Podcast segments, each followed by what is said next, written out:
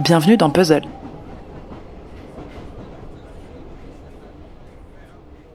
Quand j'y pense, je me dis souvent qu'on est tous accros à quelque chose, que personne n'est épargné par l'addiction, qu'en fait on a tous notre drogue. Déjà, on est tous dépendants de nos téléphones. Mais qu'en est-il des vraies drogues, celles qui sont répertoriées en tant que telles, douces, dures, en vente libre, sous ordonnance Qu'est-ce qu'on ressent sous l'emprise du produit? Comment vit-on au quotidien? Et surtout, à quel moment peut-on se définir comme drogué? Dans la série documentaire Substance, les sept invités de Benjamin Bio répondent à toutes ces questions. Sans fioriture ni fantasme, ce podcast dit stupéfiant est un espace où la parole des usagers est libre, sans jugement ni prosélytisme.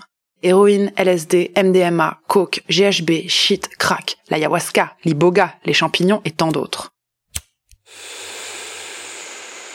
Quand il lance Substance en 2019, son idée est de donner la parole à ceux qui consomment, après avoir constaté que les médias traditionnels ne le faisaient pas, et que quand ils le faisaient, c'était toujours en prenant les angles les plus dramatiques. Avec Substance, il veut nous faire entendre ceux qui ont réussi à combiner la vraie vie tout en faisant l'usage d'une drogue, ou de plusieurs.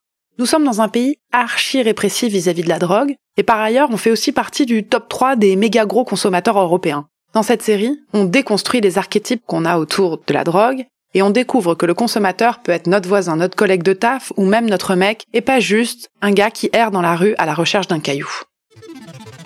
Quand on prend de l'héroïne, c'est un peu comme si on avait un secret. Il y a très peu de gens qui, qui consomment. euh, Enfin, il y a peu de gens qui consomment de l'héroïne par rapport à des gens qui, qui prennent de la coke ou du shit. Du coup, voilà, parfois on a un petit peu euh, ce sentiment d'avoir un secret que, que les autres n'ont pas ou avoir l'accès à un monde que, auquel les autres n'ont pas accès. Là, c'était Albert.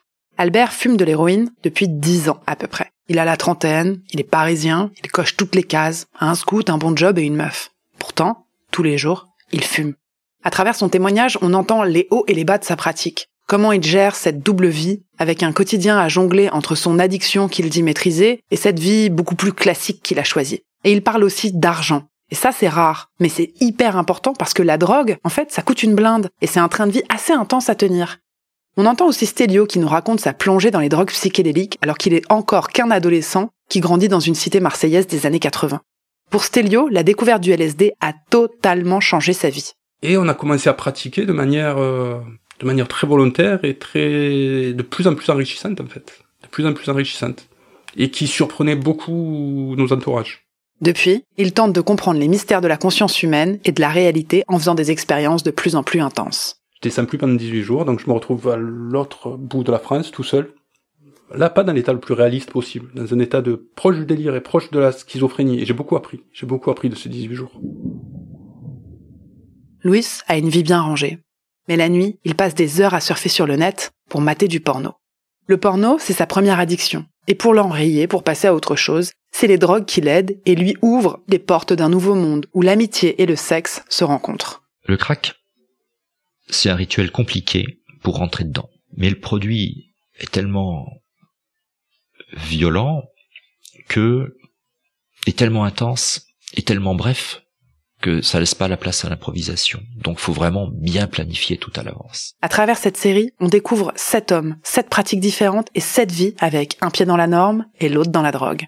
On entend tous les détails. L'excitation qu'il peut y avoir à aller chercher le produit, la montée, les effets, le plaisir, les visions, les univers parallèles, la descente, l'attente et le manque. C'est rare d'entendre des témoignages de personnes qui usent de drogue et qui n'ont pas l'intention d'arrêter. Avec cette série, Benjamin Bio leur donne la parole et brise le tabou qui entoure la consommation de drogue. Attention, il est évident que ce podcast n'est pas là pour faire la promo de la drogue, mais bien pour mettre en lumière la vie qu'on a lorsqu'on consomme. Pas de happy end, juste la vérité. J'adore la réal et les choix musicaux. Le fait qu'une histoire soit segmentée en plusieurs épisodes, mais que les persos s'enchaînent à merveille malgré cela.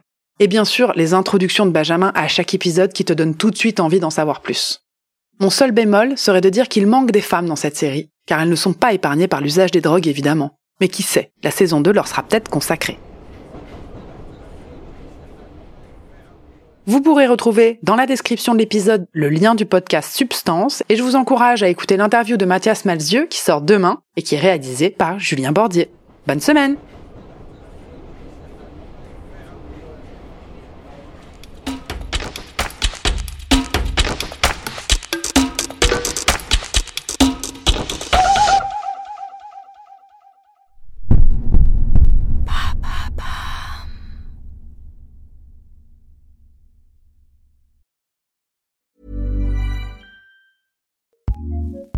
ACAST powers some of the world's best podcasts. Here's a show we recommend. Once upon a time, a knight in shining armor slew a dragon while a princess was locked in a tower waiting. Cool story, bro, but let us take it from here. Girl Tales is a kids podcast of feminist stories for a new generation. Girls go on adventures, take risks, and become their own heroes. We've got new stories every Monday. Find Girl Tales wherever you get your podcasts and join the fairy tale revolution today. ACAST, ACAST, Recommends.